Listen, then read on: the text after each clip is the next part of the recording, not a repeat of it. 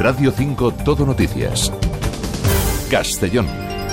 Informativos de Radio Nacional de España. Buenos días. La población de Toga está a esta hora confinada por el humo que provoca un incendio forestal que se ha originado en sus inmediaciones en plena Serra de Espada.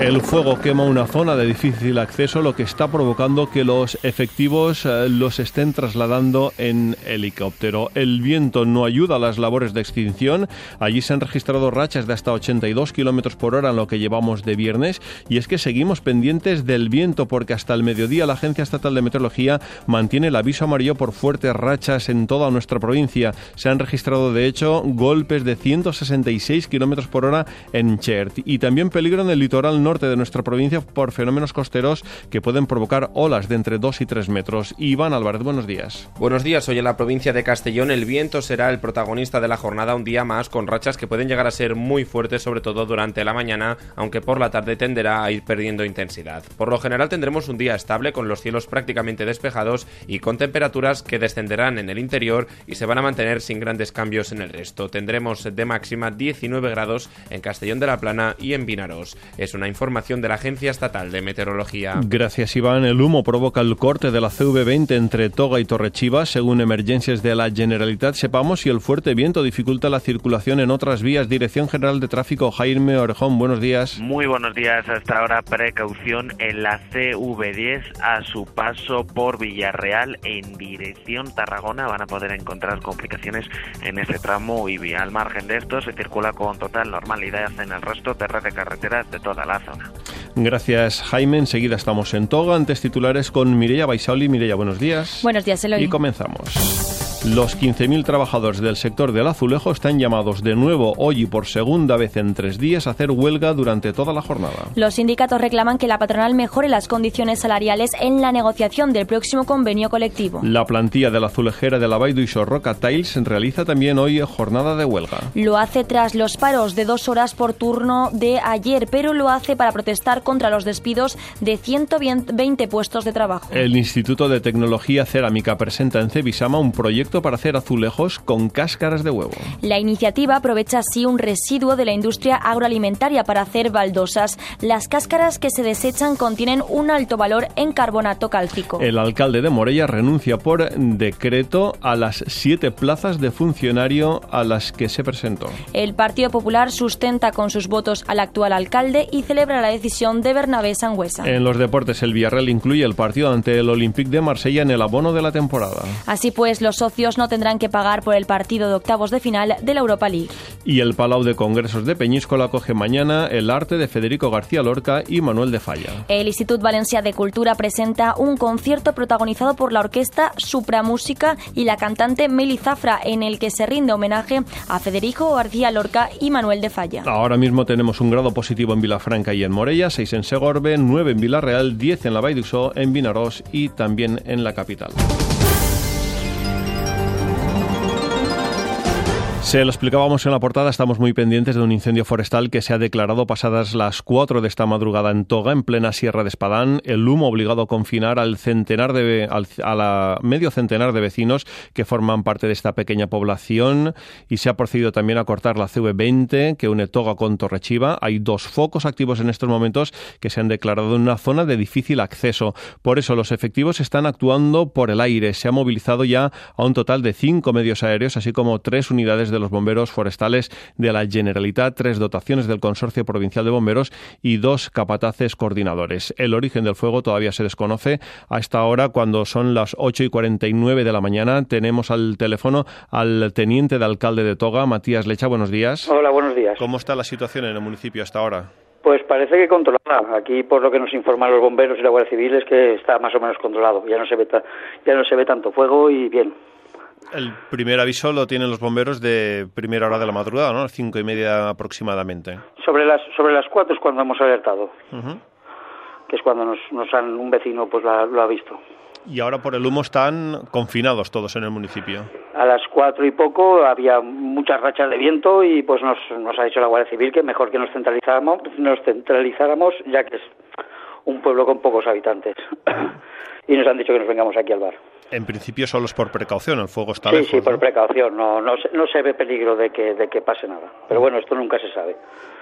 La carretera con Torrechiva está cortada también por el mismo motivo, por el humo. Eso es. Uh -huh. Y el aviso que les han trasladado a los vecinos del municipio es que no salgan de casa hasta que no reciban nuevo aviso. Está, estamos todos aquí en el bar, estamos todos aquí en el bar por estar todos juntos y, y, y, y, localizados, por si hubiera que hacer algo. ¿Cuánta gente vive en el municipio? ¿Cuánta gente está censada? 40, 50. Uh -huh.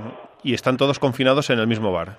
Sí, estamos todos localizados, centralizados, no confinados. Aquí no, no nos, no nos de esto, pero nos han dicho que mejor que estuviéramos aquí. Uh -huh. Han habido algunos vecinos que se han bajado a otras casas y, pues, en principio, los que no nos hemos quedado aquí. Nos explicaban los bomberos que el problema es el difícil acceso a la zona del fuego para poder sí. llevar ahí a los efectivos de los bomberos para poder. Sí, sí, está en pleno monte y pues ahí pues caminos, pistas ninguna. Uh -huh. Es una zona es que se quemó o que prácticamente llegó a quemarse en el último incendio, ¿verdad? Sí. Aquí ya hace muchos años se quemó esa zona ya también y bueno, parece ser que ha sido algo eléctrico, quizá dicen que es el, el posible causante. Uh -huh. Matías Lecha, estaremos pendientes de la evolución del fuego. Muchas gracias por atender Muchas la llamada de Radio Nacional y esperemos que pasen un buen día. Gracias. 8 y 51 de la mañana, al margen de la noticia del momento, les explicamos también que los 15.000 trabajadores del sector del azulejo de la provincia están llamados de nuevo hoy y por segunda vez en tres días a hacer huelga durante toda la jornada. Los sindicatos reclaman que la patronal mejore las condiciones salariales en la negociación del próximo convenio colectivo. Antonio Durán, representante de UGT.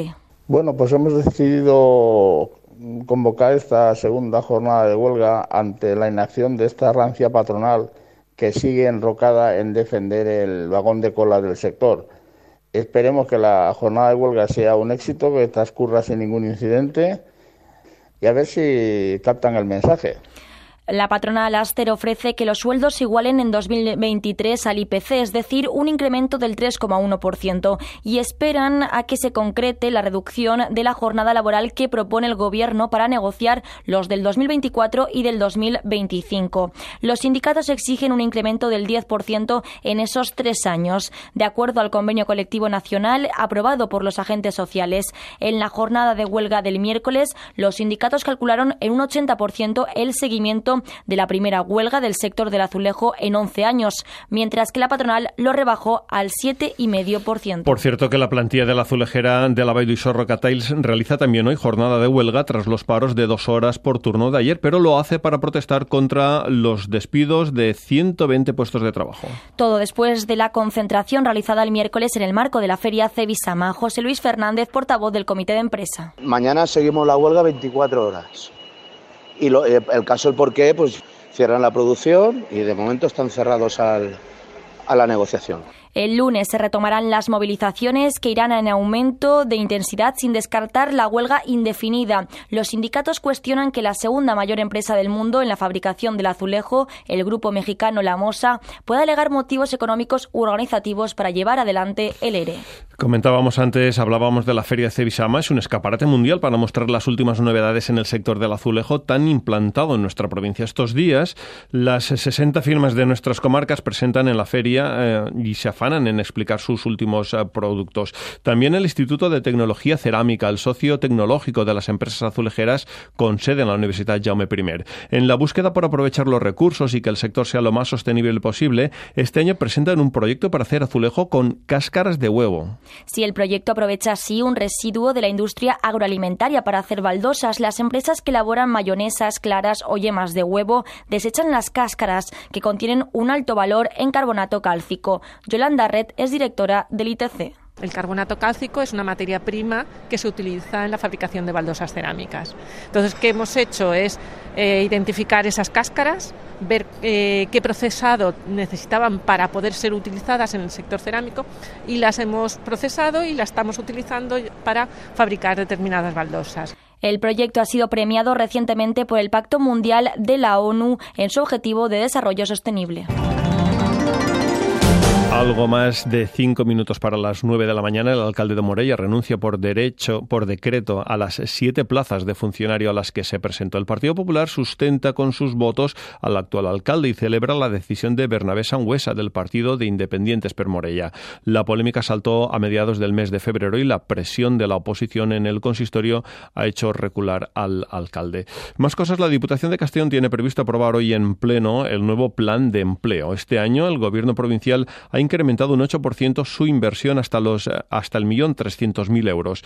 Ese aumento de recursos, 100.000 euros, se va a destinar al primer plan de empleo rural con el objetivo de fijar población en los municipios más pequeños. Marta Barrachina es la presidenta de la Diputación. En això garantim que tots els municipis de la província puguen sol·licitar el pla d'ocupació, els 135 municipis. Com a medida més important per a ressaltar és eh, que el tindran vigent de manera immediata, que van a tindre de temps de sobre, que els ampliem la justificació fins al 8 de novembre, que era una altra demanda. Eh, una altra característica important és l'anticipo del, del 100% de, de l'ajuda. 8 y 56 y todo sin olvidarnos que mañana dan inicio las fiestas de la Madalena de este 2024.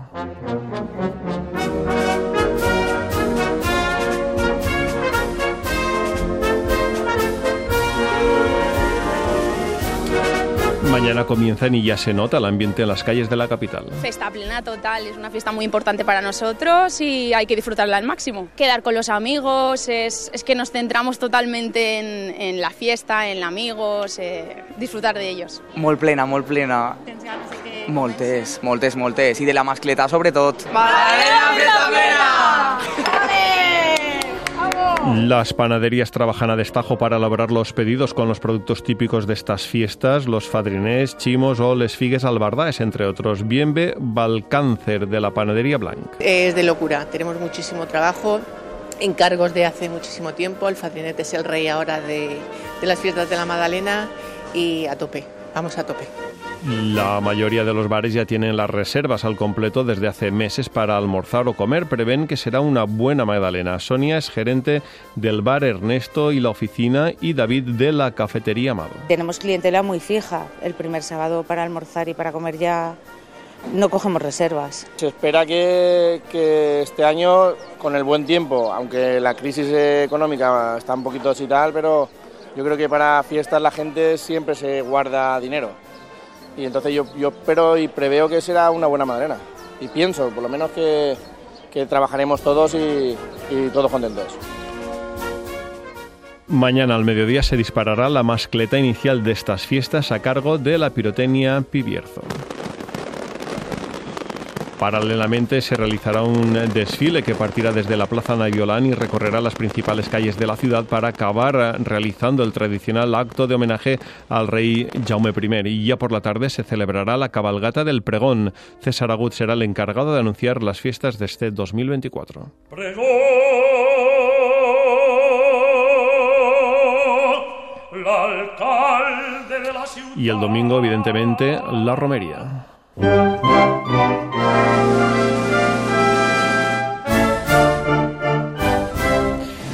Centenares de castellonenses cogerán la caña y el rollo en la Plaza Mayor para subir todos juntos a la ermita de la Madalena.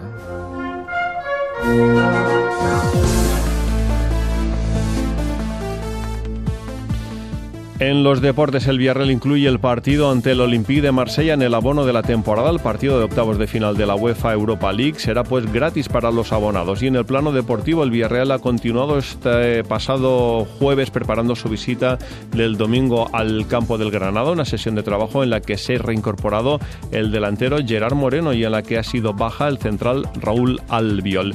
Y en página cultural.